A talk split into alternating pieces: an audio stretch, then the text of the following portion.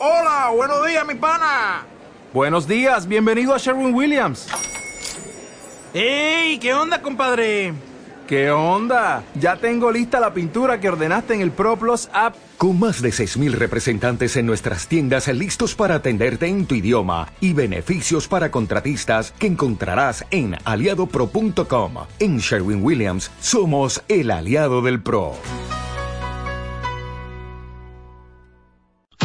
Más información, entrevistas y lo que tú quieres saber. A continuación, San Borja Noticias, edición matinal.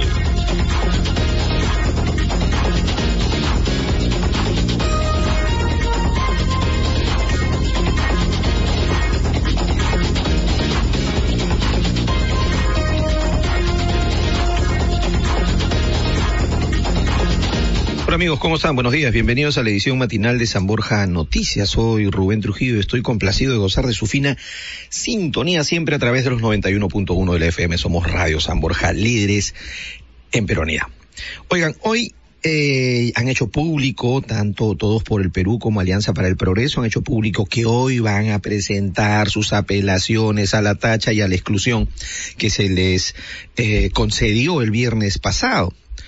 Y vamos a ver qué pasa porque con este jurado electoral especial la verdad uno ya no sabe lo que va a pasar. Si hay un responsable que la cosa se haya convertido en un desmadre total, es el jurado electoral especial y eso no le queda duda a nadie.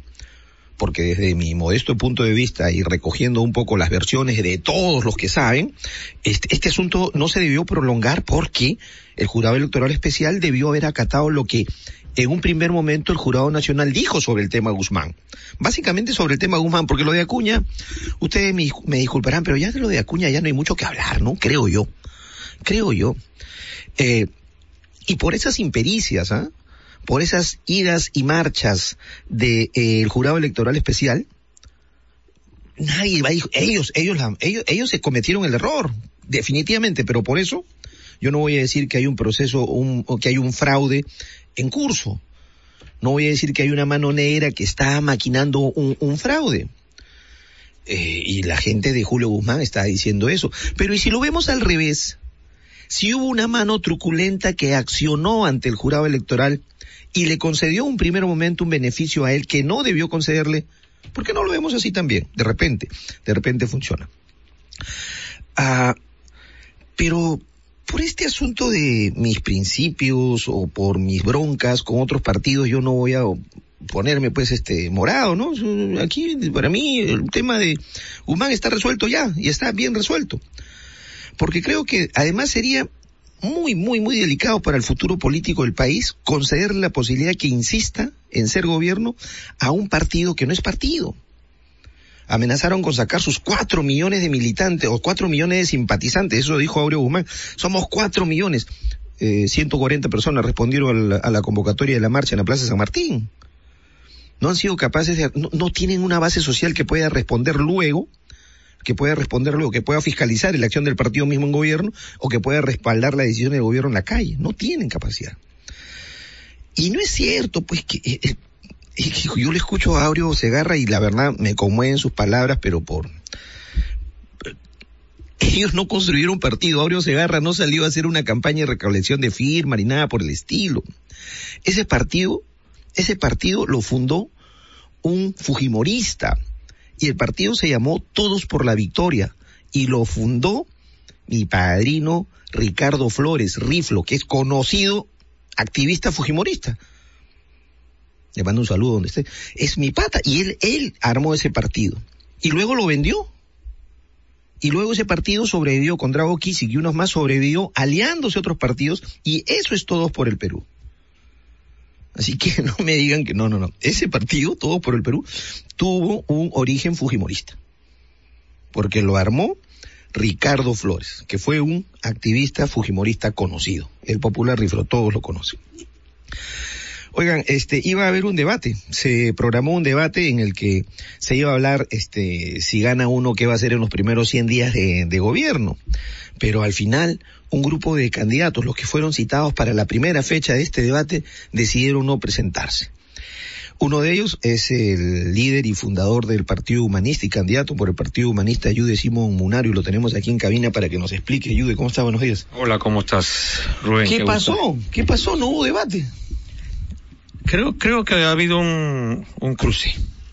De acuerdo. Este, este proceso electoral es bien complicado. Yo hoy día leí las encuestas dicen que ninguna persona va a votar por mí, entonces quiere decir que todo que me olvidó que el meeting exitoso que tuvimos el día sábado no funcionó, no hubo ninguna persona. Entonces eso, eso, eso altera. Las encuestas creo que tienen que ser más, este, vigiladas y no dejo, no dejo de decir algo que es cierto. Estamos muy debilitados, no tenemos economía, pero seguimos para adelante. Creo que el proceso electoral debe terminar bien. Lo segundo, en el caso de este proceso que tuve, del debate de ayer, sentimos malestar porque nos ponen como los otros, ¿no es cierto? O sea, un debate entre cinco o seis chiquitos y una ah, semana la después. La programación, claro. Ustedes estaban con los otros partidos pequeños, digamos, las encuestas. Los cinco chiquitos. Y los, Superstar los guardaron para la fecha final, que era este mucho más cercana a las elecciones, con lo que le hacen un favor. Claro, pero yo creo que también, en el caso, yo no voy a hablar por los otros partidos, en el caso nuestro tenemos mucha responsabilidad, porque si bien es cierto, planteamos este proceso de que sea por sorteo todo, nosotros, dejamos de ir la primera vez, coordinamos e indicamos de que debía ser por sorteo entre grandes y chicos y quien gana ganó. Quien sale salió. Si salíamos los cinco chicos ni modo, pues. Pero nuestros delegados, nuestros representantes, en este caso yo hablo por el mío, no tuvo cuidado y parece que firmó bajo la regla de la República, pero, o la República y, frecuencia latina. Pero los otros señores que representan a otros partidos han manifestado que lo hicieron firmar, pero no le dijeron la regla de juego. Eso no me consta, pero no tengo por qué no creer. ¿No hubo sorteo sí hubo sorteo? No hubo. aparentemente hubo sorteo, mejor dicho, no hubo sorteo, sino que hubo por orden alfabético, pusieron a los cinco pequeños. Ajá, por orden alfabético. y justo salieron los cinco, cinco o siete pequeños. Sí, o sea, o sea eh, bueno, pero en todo caso yo pido disculpas. No fue nuestra intención no debatir, por lo menos la mía fuimos al debate, pero creemos que las reglas de juego no fueron las más justas. Creo que tenemos, somos partidos que por más pequeños que seamos, nos ha costado la inscripción. Somos gente que tiene dignidad. Tero Flores ha sido ministro, yo he sido primer ministro, este, de Canseco, Pancho de Canseco ha tenido cargos importantes y cada una de las personas que iban a participar, Daniel Urrechi ha sido ministro, Vladimir Cerrón ha sido, ha sido presidente regional, gobernante regional y no, hay, experiencia entre los candidatos. hay experiencia y hay un hermano de los pueblos originarios que, tiene una trayectoria muy hilario, ¿cierto? Entonces, este, ese no es un trato correcto, pero la responsabilidad, en mi caso, yo la asumo. Pero creo que se actuó con dignidad. Ajá, y espero que los amigos de la República y Frecuencia Latina nos entiendan. Ajá, y reprogramen, ¿no? Pues no se puede perder tampoco el espacio. Bueno, ya depende de ellos, pues, ¿no? Depende de ellos. Ya, correcto. Ok. Judy, tú has mencionado, pues, que el, el escenario político está bien enrarecido, ¿no? Con tachas, exclusiones, eh, de mi punto de vista, con un jurado electoral especial que actúa, este, no sé cómo está actuando, pero lo que está haciendo no está bien, porque está confundiendo a toda la opinión pública, a toda la ciudadanía. ¿Cómo ubicas al Partido Nacionalista en este escenario, con unas encuestas que le son, se le siguen siendo adversas? Mira, el clima está enrarecido, como tú bien lo dices, pero por, de repente son muchas irresponsabilidades. Una primera irresponsabilidad, lo dicen algunos medios de comunicación, el Congreso de la República demoró en aprobar la ley electoral, hubo una demora excesiva. Segundo, el propio gobierno, el Ejecutivo, demoró en promulgar la ley. Y entonces tuvimos la ley antigua y la ley nueva. Pero en un Estado de Derecho se respeta la ley, ¿cierto? Con la ley antigua, el, Jurado Nacional de Elecciones actuó bien y con la ley moderna intentó actuar bien, pero no respetó los tiempos. O sea, muchas veces más allá de la racional, más allá de la ley está la racionalidad. Cuando el señor Guzmán se inscribe, se inscribe mal. No cumple las normas que todos tenemos que cumplir. Desde el saque no le debieron admitir la inscripción. Exactamente. Entonces, desde el saque no le debieron admitir de ninguna manera la inscripción, pero se la admitieron o mejor dicho, no, no, no hicieron indiferencia frente a esa inscripción en ese momento. Cuando el señor Guzmán comienza a crecer, aparentemente según las encuestas, este, el Jurado Nacional de Elecciones toma una decisión cuando el señor Guzmán aparentemente está en el segundo lugar. Entonces ahí tienes un problema ya. Un problema que era evidente que iban a reaccionar la gente de Guzmán y algunos medios de comunicación que lo apoyan Ajá. diciendo cómo es posible que el señor Guzmán lo quieran sacar. Ya tenemos el problema, pues. Ya tenemos el problema. Y es un problema serio. Si se va a levantar el señor Guzmán y su gente, no creo que tenga la fuerza suficiente para levantarse. O sea, no va a tener el respaldo, porque, a ver, las redes sociales no se movilizan, pues. Las redes sociales no marchan, no salen a tu, no, no responden a tu convocatoria. Ahí responde tu estructura partidaria y él no la tiene. Por eso te digo, uno, uno nunca sabe, ¿eh? Uno nunca sabe, porque no po podría suceder también que los otros partidos que sienten que no tienen ninguna posibilidad comiencen a sumarse para poder viciar el proceso. Cualquier cosa puede pasar. Yo este veo, por ejemplo, en el caso de Acuña, Acuña sí está bien sancionado, pero está sancionado por regalar dinero, pero lo principal no está sancionado, el tema de la copia, el plagio. o sea, plagio. Moralmente es... Pero, pero, eso va a seguir su camino seguramente en lo legal, en lo Claro, penal. pero va a seguir su camino cuando termine el proceso. Así es, así es. Pero eh, Acuña debió ser sancionado por el tema de plagio, que es mucho, moralmente mucho más grave. Es lo que todos empujaban al principio, pero no iba a tener una resolución fácil. Así es. Pero y el, y el tema, más... del regalo de la plata, oye, por Dios. ¿Quién no sabe que Acuña regalaba plata de hace 8, 10 años? Todo el mundo sabe. ¿Quién no sabe que la señora Keiko Fujimori y el Fujimorismo regalan cosas? Si esto empezó justamente con el Fujimorismo. Claro, ese estilo de hacer política, de regalar cosas, eh, empezó con entonces, ellos. Todo el mundo lo sabe. No todo el mundo lo sabe. Entonces, este, si el caso de Fujimori, de Keiko Fujimori no hubiera regalado nada, diríamos ha cumplido la ley. Pero hay videos donde se encuentra que está regalando dinero. Entonces te das cuenta de todo lo complicado que es eso. Ajá. Y, y, y ojo, hay, hay, que tener, hay que ver también los otros candidatos cuánto han regalado. Cuánto estarán regalando. Sí, se ve, hay varias evidencias gráficas de candidatos del Fujimorismo que están regalando cosas por encima del valor permitido por la ley. Pero el tema es, para ti está clarísimo que la ley es aplicable, está bien aplicada la ley, la nueva ley. Pero este, la ley está muy bien aplicada, pero los tiempos que no corresponden. En el caso del señor Acuña está bien aplicado. Ajá. Y en el caso del señor Keiko estaría bien aplicado. Y en el caso de cualquiera que regaló cosas estaría bien aplicado. Ajá. Vamos a ver si se, si se cumple. Pero en el caso del señor Guzmán debió aplicarse en el momento preciso. Racionalmente está bien. ¿De acuerdo? Ajá. debió aplicarse al principio. Pero al no hacerlo, entonces ha creado este caos.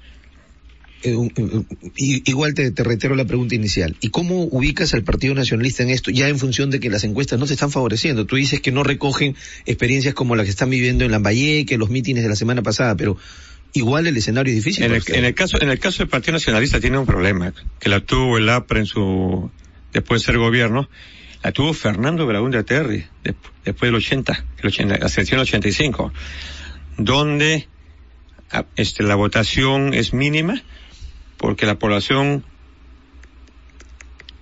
reacciona frente a algún gobierno que ellos creen que es malo.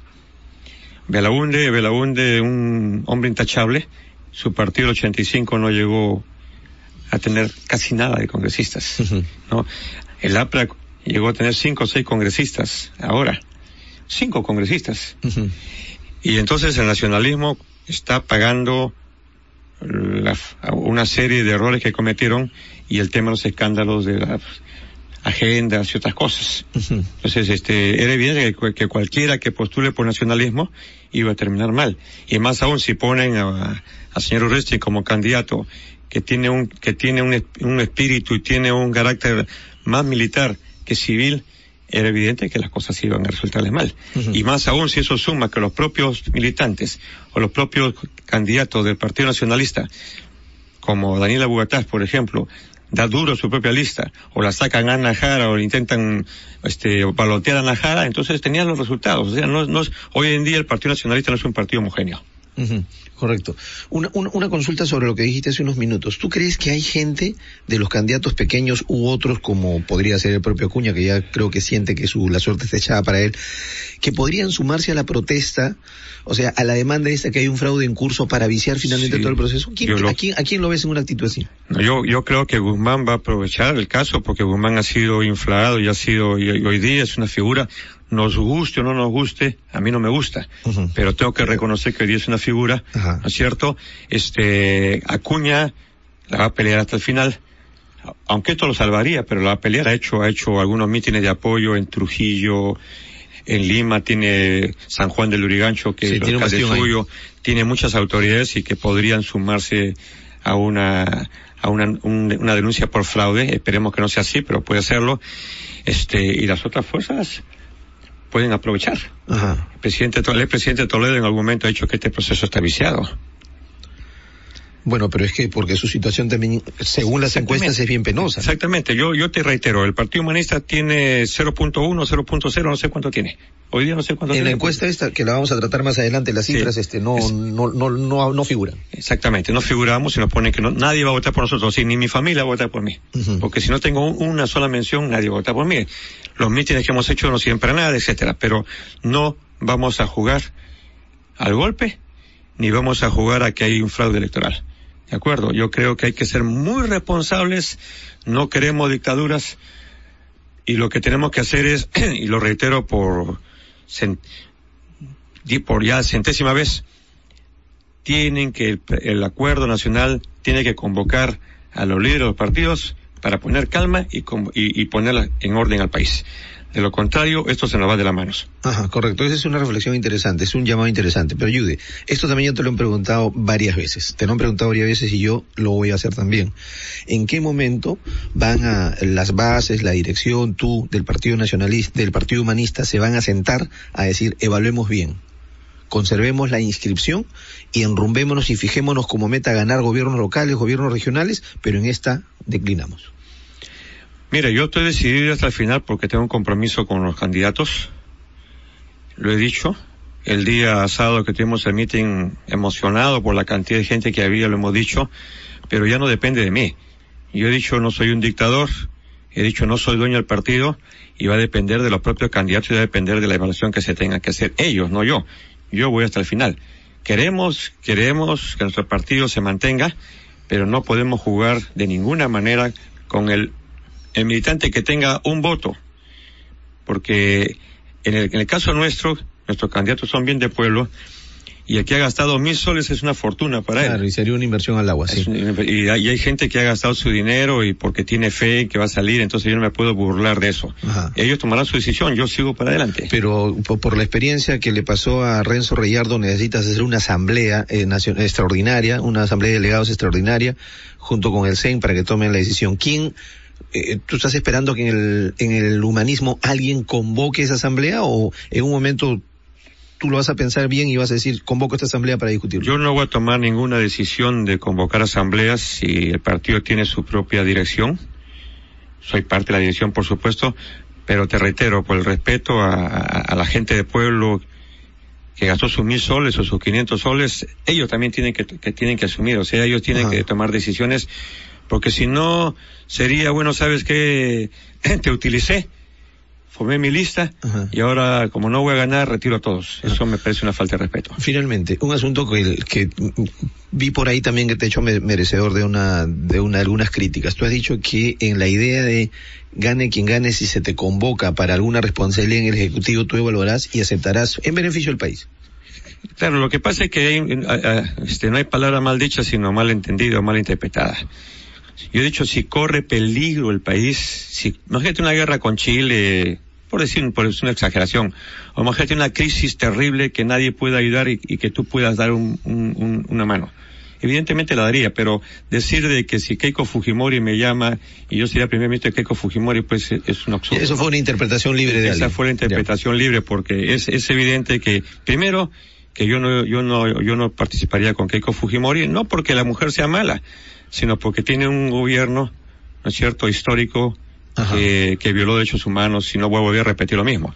Si es diferente o no, Pero lo mismo se le puede decir al APRA y tú participaste en el gobierno del APRA. la, la diferencia con, la diferencia con el APRA es que, este, el APRA respetó, respetó la libertad de expresión, este, fue, fue de una u otra manera, ha participado en procesos electorales de manera democrática y allí había un peligro, no de que el APRA cierre el Congreso, sino había un peligro de que Montesino, porque yo creo que Montesino se está actuando, eh, logre lo que ha estado buscando durante los últimos 15 años que el gobierno de Fujimori cayó.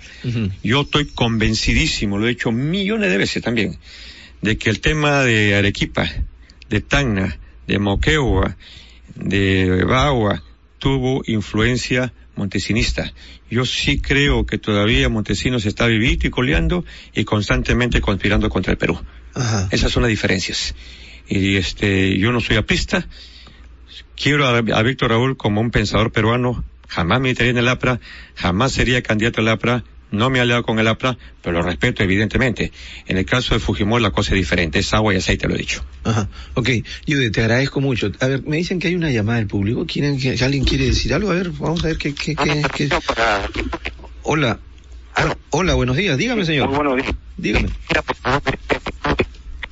Señor, la llamada, la llamada está muy mal. Ubíquese mejor, por favor, porque no, no, no entra bien su llamada. No, imposible, no podemos, no podemos. Le vamos a acordar, disculpa, Ayude, era alguien que quería preguntarte algo, pero está fallando la comunicación. Te agradezco Sí, por haber termino, termino en esto, este, Rubén, te agradezco por los segundos que me puedes dar. Primero, en el Perú tenemos que llegar al 2021 reconciliados. Y reconciliados significa tenemos que ir eliminando los anti. Pero mientras determinados sectores mantengan esta posición de insultos, esta posición de, de enfrentar a peruanos contra peruanos, no vamos a avanzar. Este proceso electoral está siendo uno de los peores procesos electorales porque se está recordando épocas viejas. No podemos permitirlo. Eh. Lo reitero, no tengo nada contra la señora Fujimori. Lo quiero decir con mucha claridad. No tengo nada contra la señora Fujimori. Si es electa presidenta, es el pueblo que lo decidió. Igual con el señor Alan García y con todos. Este, lo respetamos como rivales. De acuerdo.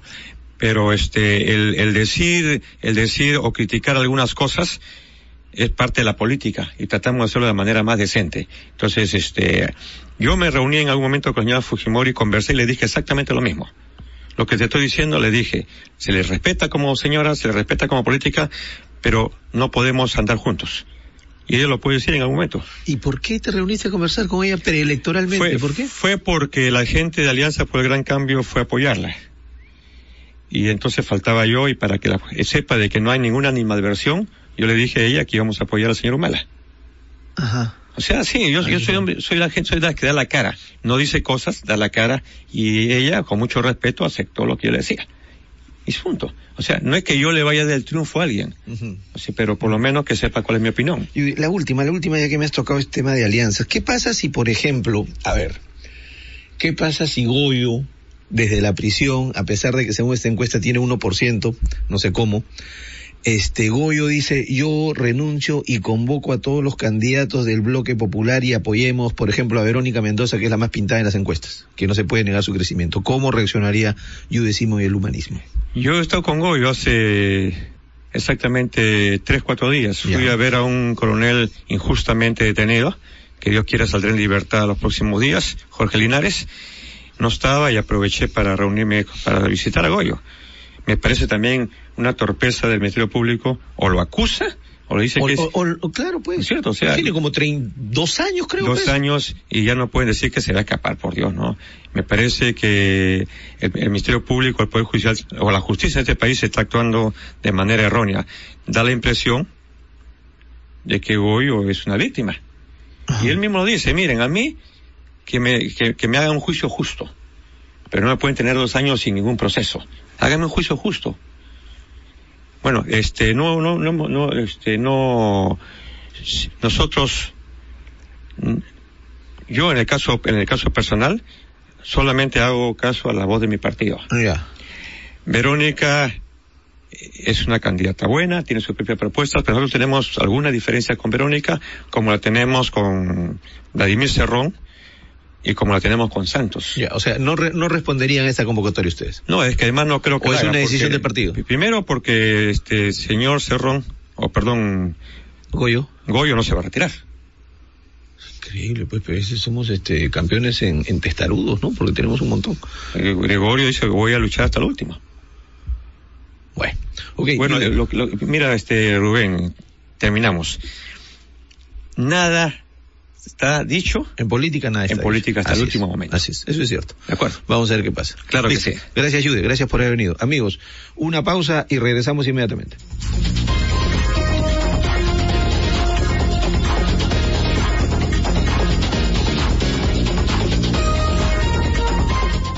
Escúchanos en los 91.1 FM y en nuestra página web www.radiosamborja.com.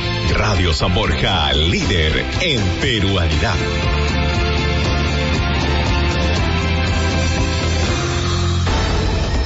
San Borja Noticias presenta el avance informativo de esta hora.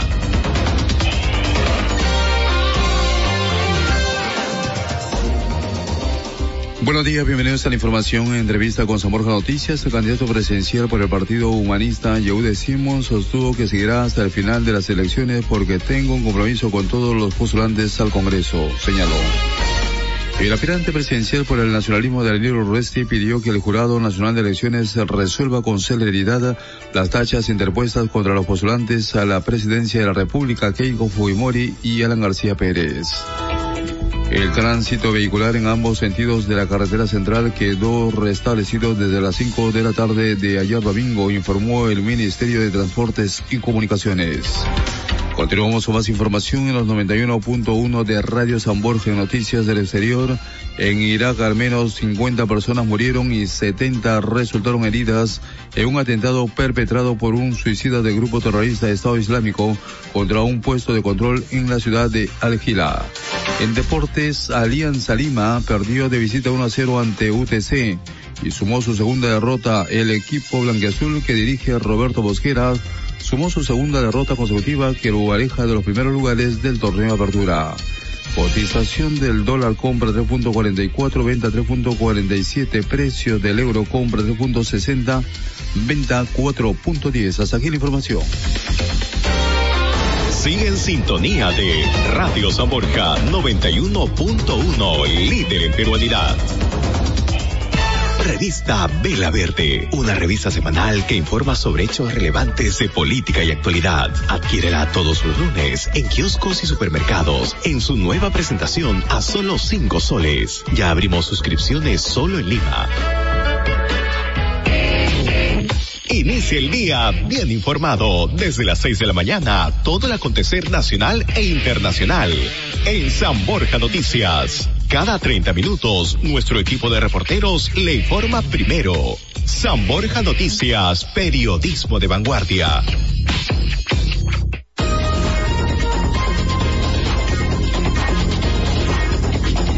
Bien, continuamos con la información. El país recibió una mala noticia este fin de semana porque se supo del fallecimiento de María Rostorowski, una de las pensadoras sociales más activas de los últimos tiempos en nuestro país. Una mujer dedicada siempre a la producción intelectual, eh, ocupó algunos cargos de función pública en mérito a esa, a ese profesionalismo y dedicó mucho de su tiempo a escribir libros este sobre mujeres, la mujer en la época prehispánica, por ejemplo, y luego escribió algo acerca de una de Francisca Pizarro eh, que a la que consideraba una ilustre mestiza. Y bueno, nosotros nos sumamos al pesar de la pérdida de personas tan, tan valiosas como María Rostorowski. Y esto previo, un día antes del Día Internacional de la Mujer que se celebra mañana. Y por eso en este modesto programa lo que vamos a hacer estos días, hoy, mañana, vamos a invitar a un conjunto de ciudadanas, mujeres destacadas, para un poco reflexionar sobre este tema de la situación de la mujer en el Perú de hoy. Y vamos a iniciar esta fila de presentaciones de damas con Marisabel Sedano, que es candidata, es abogado y es candidata del Frente Amplio y va con el número 5. Marisabel, ¿cómo estás? Buenos días.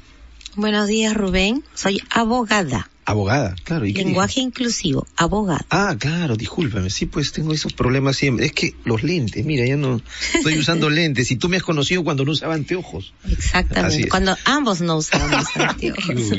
María Isabel, ¿cuál es la situación de la mujer en el Perú de hoy? Mira, me parece colonial algo que nos dijo aquí una viceministra el viernes pasado, que en el Perú hay dos choferes, uno de ellos es mujer, pero por el hecho de ser mujer, ella gana menos que el chofer varón.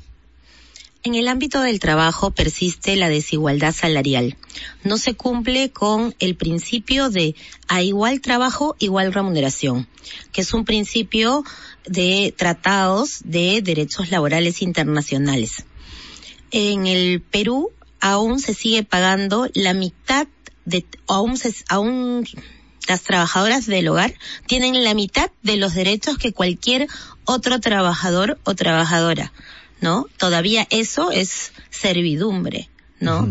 Y eh, también eh, las mujeres en general, amas de casa, trabajan gratis, trabajan sin ningún tipo de eh, reconocimiento de parte del Estado y la sociedad de su aporte a la economía nacional, ¿no? Las mujeres en sus casas, en sus barrios, trabajan gratis para su familia, para la comunidad y para el propio Estado a través de los programas sociales. Eso tiene que cambiar. El Frente Amplio acaba de proponer a puertas del 8 de marzo, Día Internacional de la Mujer, que vamos a reconocer ese aporte económico a través de una pensión y un seguro de salud para las amas de casa.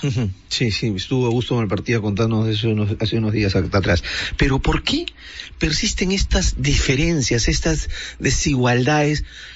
laborales económicas, desigualdades sociales en el país, ¿al amparo de qué norma o sacándole la vuelta a qué norma? ¿O simplemente porque somos una sociedad totalmente hipócrita en el tema de la vigencia de los derechos de la mujer? La cultura machista y patriarcal en nuestra sociedad está todavía muy arraigada y arraigada también está el, eh, lo está en el Estado, ¿no? Entonces, tú tienes a un Ministerio de la Mujer y Poblaciones Vulnerables y a un Ministerio uh, de Trabajo, ¿no? Eh, que no hacen, eh, que no ejercen una rectoría firme para evitar la discriminación y la violencia contra las mujeres. Tendríamos que tener una, una SUNAFIL, una Superintendencia Nacional de Fiscalización abocada a que eh, esto no se dé, ¿no? Que la desigualdad salarial, que pagarle a dos personas eh, de manera distinta en función a su sexo no se dé más en el Perú, ¿no? Tanto en el ámbito público como en el privado. Porque en el ámbito público también el propio Estado paga diferenciando por sexo injustificadamente.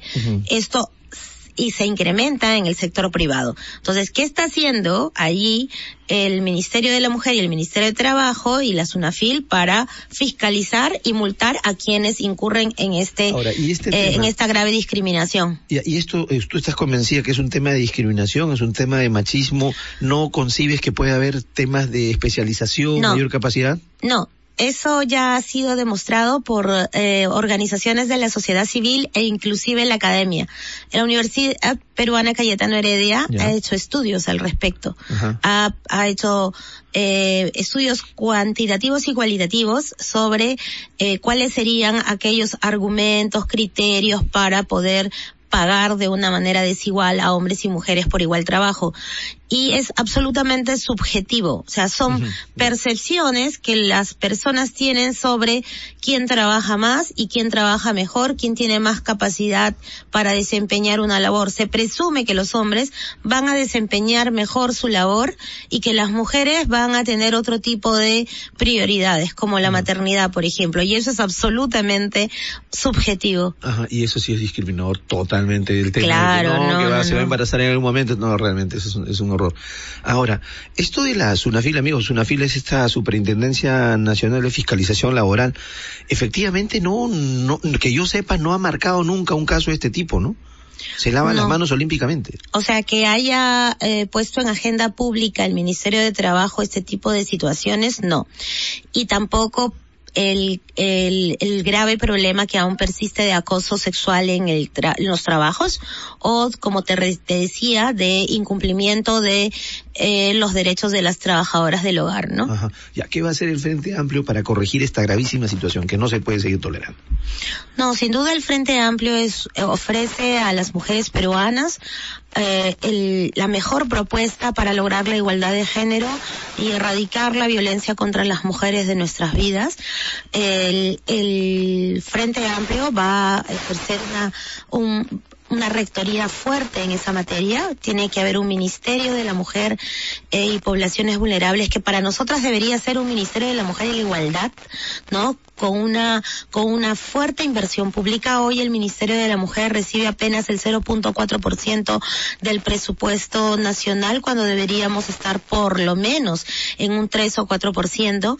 El, la inversión que va a la lucha contra la violencia hacia la mujer es apenas del 0.09% de todo el presupuesto nacional y básicamente se dedica a los centros de emergencia mujer para atender los problemas en el caso de las políticas de igualdad de género, de promoción de la igualdad para las mujeres, recibe el 0.0009, o sea, es casi nada lo que se destina a la prevención. Por eso es que tenemos leyes, institucionalidad, tenemos programas o servicios, pero que a duras penas tienen resultados y que no revierten las tasas de feminicidio, de violencia sexual, de violencia eh, física o psicológica en relación de pareja, porque no hay una fuerte inversión del Estado. Y por eso el Frente Amplio propone una nueva economía, porque sin una nueva economía no vamos a poder cambiar la, uh, primero, la captación de recursos que se requieren para realizar este tipo de inversiones y la adecuada redistribución en lo social, ampliando ciudadanía, no solamente con esa mirada que el modelo actualmente económico tiene de que el único problema urgente y necesario que hay que atender es la lucha contra la pobreza sin darse cuenta que problemas de inseguridad ciudadana, problemas de, de mm, inclusive hasta de corrupción, tienen que ver con la falta de eh, lograr un acceso universal a derechos, a servicios, a programas, ¿no? Entonces hay que invertir, pues, hay que invertir para que haya prevención y no tengamos que atender solamente las secuelas del machismo, ¿no? Entre otras cosas. No solamente recursos, sino políticas también, ¿no? Políticas, hay que implicar al Ministerio de Educación. Mañana, que es el 8 de marzo, sin duda hay que mirar y hay que preguntarle al Ministerio de Educación qué es lo que está haciendo, ¿no? ¿Qué es lo que está haciendo para eh, forjar ciudadanas y ciudadanos con eh, valores de igualdad? En general, de no discriminación. ¿Cómo está su política uh, contra la violencia en las escuelas? ¿Cómo está la política anti-bullying por racismo, por uh, embarazo adolescente o por homofobia, le, lesbofobia, transfobia? O sea, ¿qué está haciendo el Ministerio de Educación? Casi siempre es el ministerio que menos sabe decir qué y cuánto ha hecho para eh, las políticas de igualdad de género y de lucha contra la violencia hacia la mujer. Definitivamente hay un montón de cosas pendientes todavía para que se hable en el país de que las mujeres tienen plena vigencia en sus derechos sociales, laborales, políticos, porque para mí es un retraso decir eso. No, la cuota de mujer, que no, eso no debe, si cambia el concepto de, de todos en el país, no se va a estar hablando de cuotas obligatorias. La mujer se ganaría su espacio, como se lo gana ahora, su espacio solo, solo en Sí, pero claro, para promover precisamente que haya igualdad real, y que se acorten las distancias es que hay la convención para eliminar toda forma de discriminación contra la mujer y ahí está establecido como mecanismo legítimo, legal, la cuota y otros parecidos. O sea, las medidas de acción afirmativa, esto no es un privilegio, esto es un mecanismo para acortar distancias. El Frente Amplio tiene como un horizonte político el de la paridad eh, de género. Sin embargo, también estamos considerando la alternancia de género en la conformación de listas y también la sanción del acoso político. Este Congreso y muchas de las fuerzas políticas que hoy nos ofertan las promesas de igualdad hacia futuro, que mm. están hoy en sus manos eh, la decisión de, de, de, de, haber, de que haya la alternancia de género, de sancionar el acoso político, han archivado o han hecho caso omiso a Las este promesas de ahora no valen porque en el Congreso no, no, no fueron consecuentes con lo que, con lo que están ofreciendo ahora. Sí, yo, sí, ¿no? O sea, eh, ahora eh, todos tenemos como consenso la igualdad de género, todos tenemos como consenso luchar pues, contra la violencia de la mujer, Lo declarativo es... Pero para defender el derecho a decidir de las mujeres en caso de aborto por violación, ahí sí en contra, ¿no?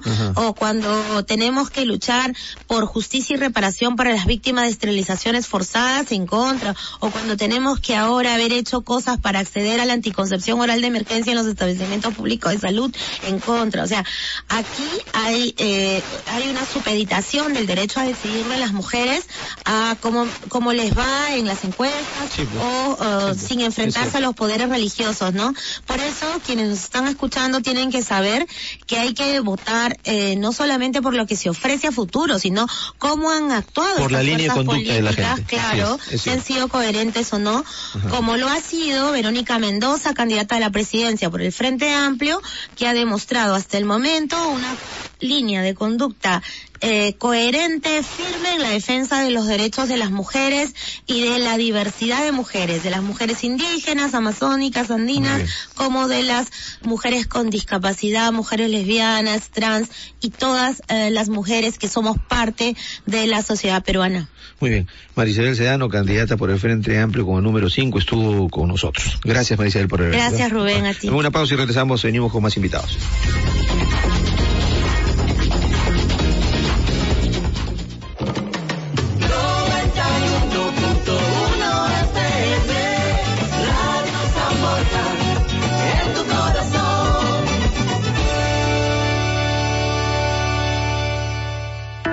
Los lunes de 3 a 5 de la tarde, escucha el programa Opacef en la radio con el auspicio de la Clínica Santa Beatriz. 30 especialidades médicas en un solo lugar. Vive feliz atendiéndote en la Clínica Santa Beatriz. Promoción de la semana, perfil lipídico, descarte de diabetes y consulta con el médico, todo por 20 soles. Teléfono 611-6200. Opacef en la radio. Producción y conducción, Jaime Terán. Agenda Central. Hola, soy Gloria Granda y los invito a escuchar Agenda Central para conocer lo que sucede en el Perú y el mundo. De lunes a viernes a las 11 de la mañana, aquí en Radio San Borja 91.1. Hola, soy el doctor Luis Pun y los espero todos los jueves a las 7 de la noche por Radio San Borja. Visita de médico con el doctor Luis Pun. Todos los jueves a las 7 de la noche por Radio San Borja, líder en peruanidad. De lunes a viernes a las 9 de la noche, nuevos líderes para un nuevo mundo. Programa educativo con temas empresariales, con la dirección de Julio García. Gracias a Universidad de las Américas, Instituto CIMAS, Academia Precadete Pedro Paulet, Centros Educativos María de los Ángeles y Mi Pequeño Universo. Una realización del Grupo Las Américas.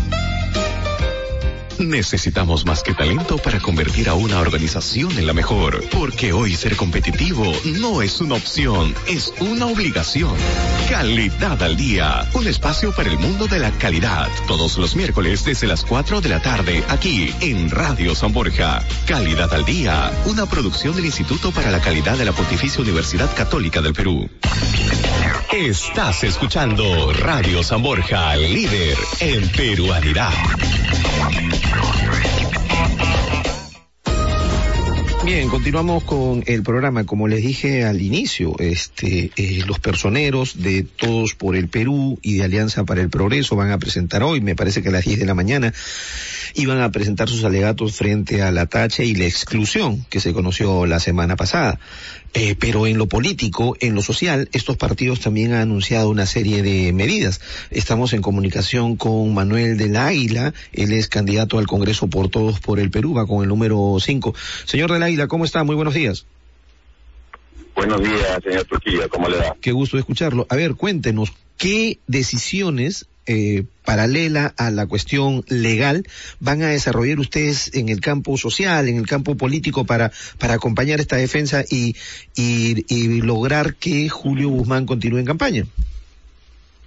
Bueno, nosotros, este señor Trujillo, con toda la indignación que nos da esta resolución, que no es más que un pedaricato a, de estos jueces, porque la ley es expresa en definir cuáles son los requisitos para tachar a un candidato y en ningún momento de, ninguna parte de la ley se dice que se puede tachar por problemas internos del partido.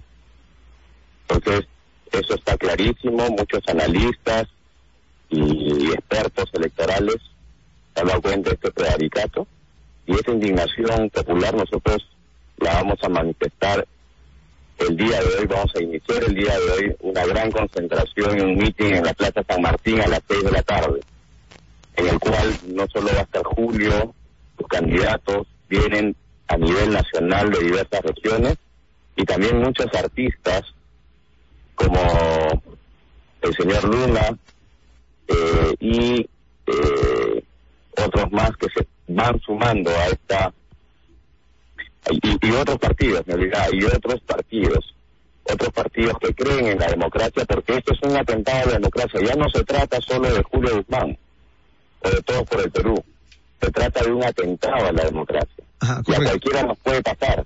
Y es el momento de pronunciarnos, y es el momento de salir a las calles a defender lo que tanto nos ha costado en los últimos décadas. Ajá, a ver, eh, cuando se refiere a otros partidos que se van a sumar a esta defensa de, del espacio democrático que ustedes reclaman, ¿son partidos que están en la campaña electoral o son partidos, este, más bien digamos, que no están en la campaña? Bueno, hemos recibido los, saludos de, del Frente Amplio, por ejemplo, la señora Verónica Mendoza ha demostrado su preocupación frente a esta este prevaricato de los jueces electorales. Eh, eh, también el señor Barrenechea y otros partidos más que no están en la contienda, pero que han también saludado a Pedro de Perú y están indignados igual que nosotros, porque aquí está en juego la democracia, ya no es un candidato, está en juego la democracia y eso es lo que vamos el día de hoy a expresarnos de manera pacífica. No creemos en la violencia, pero sí creemos en la democracia y la vamos a defender hasta quemar el último cartucho. Ajá, correcto. Señor de la Isla, pero, por ejemplo, eh, sin necesidad de entrar un gran debate sobre este tema, pero así como usted tiene su visión legal de, de, de, la situación que están atravesando, hay un grupo de expertos que dicen lo contrario, que la sanción finalmente está, está bien, que el jurado electoral especial actuó mal, correcto, en eso todos están de acuerdo, pero que finalmente la sanción final es correcta. Incluso dicen que el camino de este, una acción de amparo en el Poder Judicial ya no corresponde. Dicen que el terreno civil al que quiso llevar el señor Carromagno Sacedo el debate tampoco era aplicable para un tema electoral. Bueno, tenemos jurisprudencia del Tribunal Constitucional de amparos electorales. Estos expertos electorales, si usted se da cuenta, la mayoría tiene una camiseta política y obviamente no quiere, no quieren que esté en campaña en carrera Julio Guzmán. Ajá. Ahora, ¿qué van a hacer? analizar, y así como yo, por ejemplo, yo soy solitólogo de profesión y puedo ser un analista en diversos campos, pero desde el momento que ya tengo una camiseta política, entonces yo lo digo. Claro, y ya, la gente evaluará que la posición puede ser muy subjetiva o no. Claro, y las opiniones a futuro... Si analiza efectivamente la ley, Ajá. se puede dar cuenta que solo existen algunos requisitos para tachar a un candidato. Ya, entonces. Y esos requisitos son básicamente si no eres peruano de nacimiento, si no has denunciado seis meses antes, en el caso de haber sido funcionario, alto funcionario público, ¿no? o tener alguna condena por un delito penal. Entonces, son cosas expresas. En ningún momento, y lo decía también Rosa María Palacio, en ningún momento de la ley te señala que te pueden tachar por problemas internos en tu partido político. Uh -huh. Bueno, ese es un asunto que, se, se, se, lo, que lo, tienen que tienen que discutir las instancias del Jurado Nacional.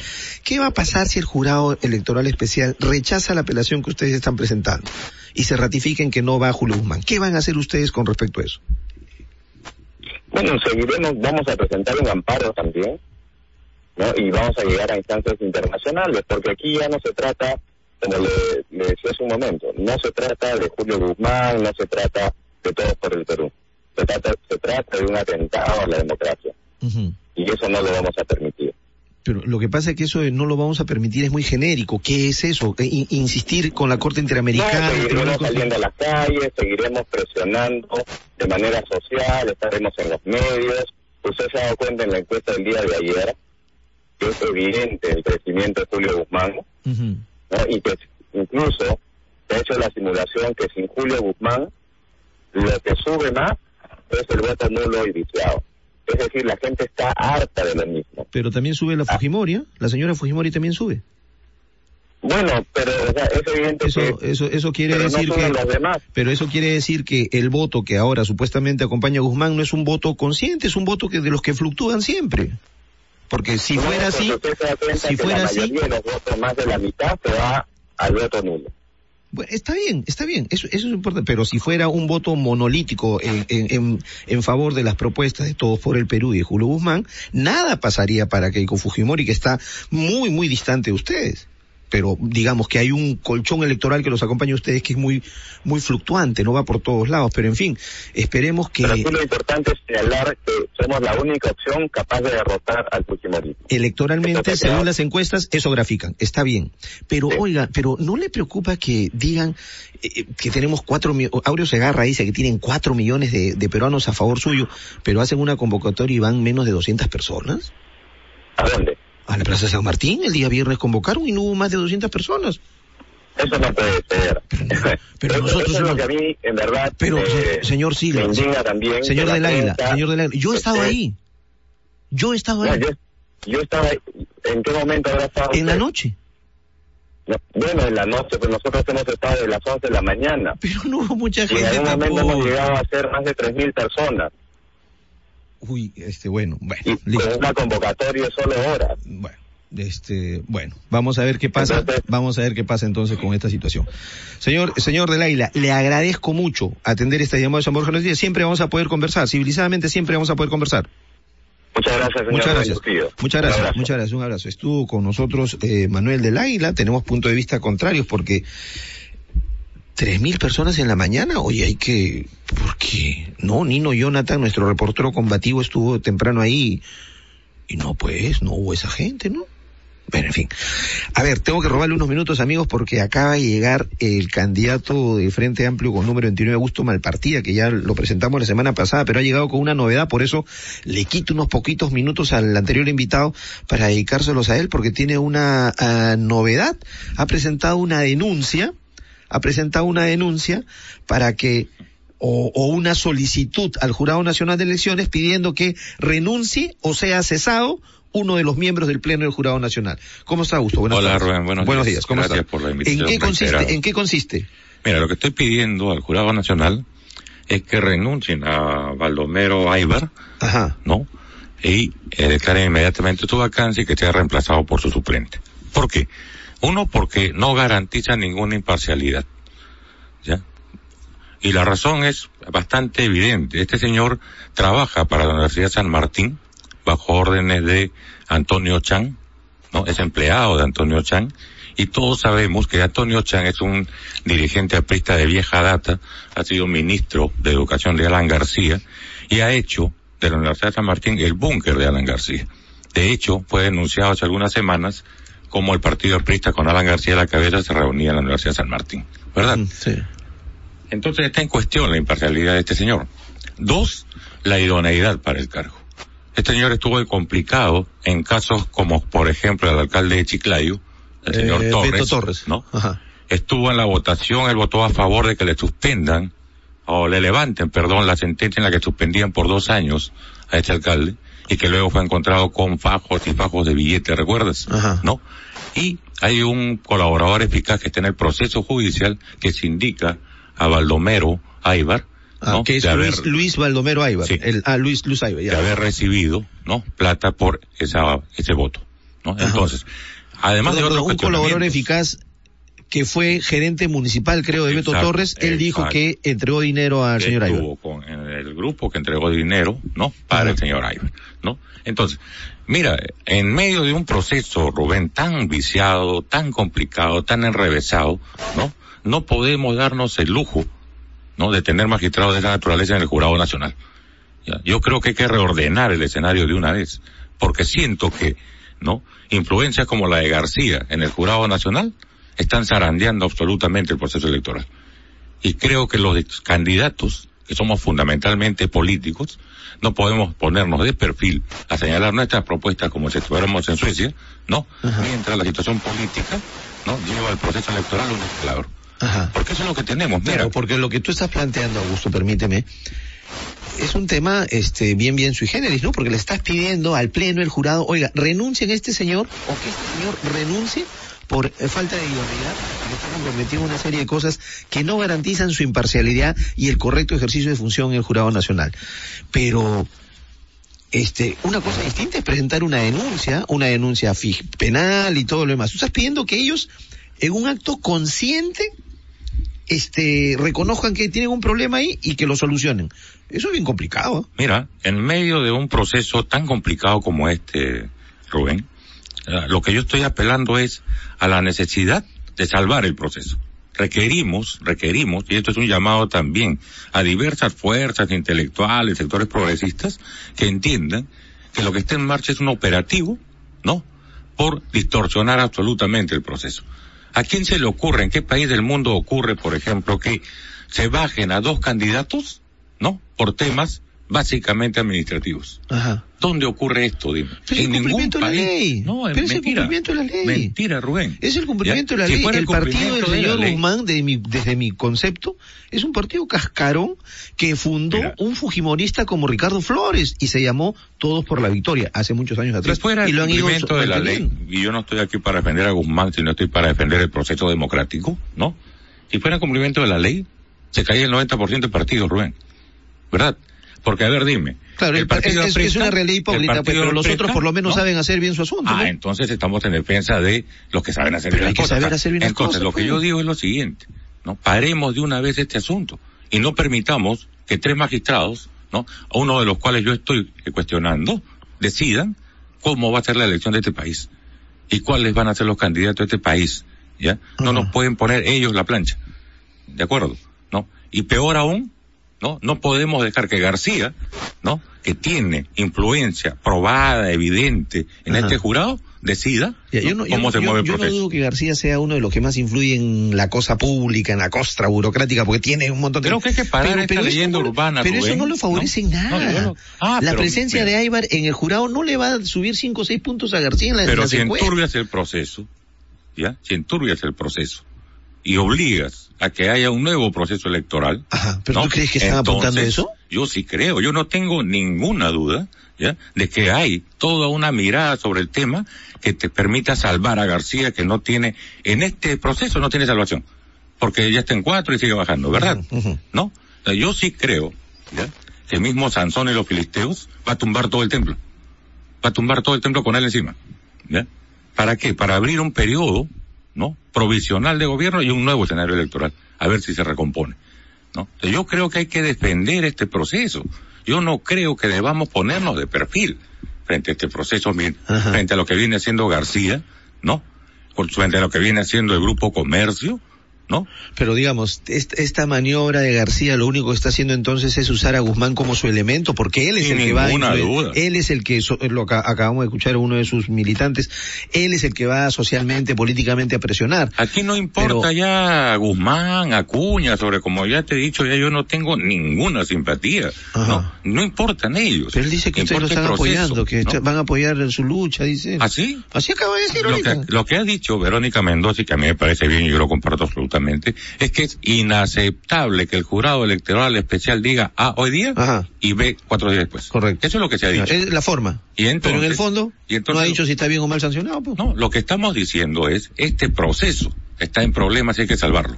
Ajá. ¿no? Independientemente de Guzmán, que como ya te dije la ¿Cómo lo semana salvamos? pasada. ¿Cómo lo ¿no? salvamos frente a esta ola Mira. este que me está diciendo Primero, hay que, obstruccionista? hay que pedir que renuncie este señor. Hay que recomponer ese jurado. Segundo, ¿no? El doctor Yo estoy en la lógica de que se forme un colectivo, ¿no? De sectores de la sociedad civil, gremios, gremios empresariales, laborales, universidades, y salgan con un pronunciamiento esta semana. Y que digan, no aceptamos esta distorsión del proceso. No aceptamos, ¿no? Que Alan García siga metiendo las manos en este proceso como lo viene haciendo. No aceptamos que el grupo comercio meta las manos como lo está haciendo. Ajá. A eso hay que ir. Muy a bien. eso hay que ir. Vamos a ver, vamos a ver qué pasa, pues Augusto. Vamos Vamos, a a ver, y vamos a ver qué respuesta le da el jurado a tu pedido. de que renuncien o renuncie Además, está el obligado doctor por ley a Aybar. responderme. Está obligado por ley. Amigos, gracias por habernos acompañado. Los invito a que nos sintonicen esta tarde a las 5 en punto en la edición central de San Borja Noticias.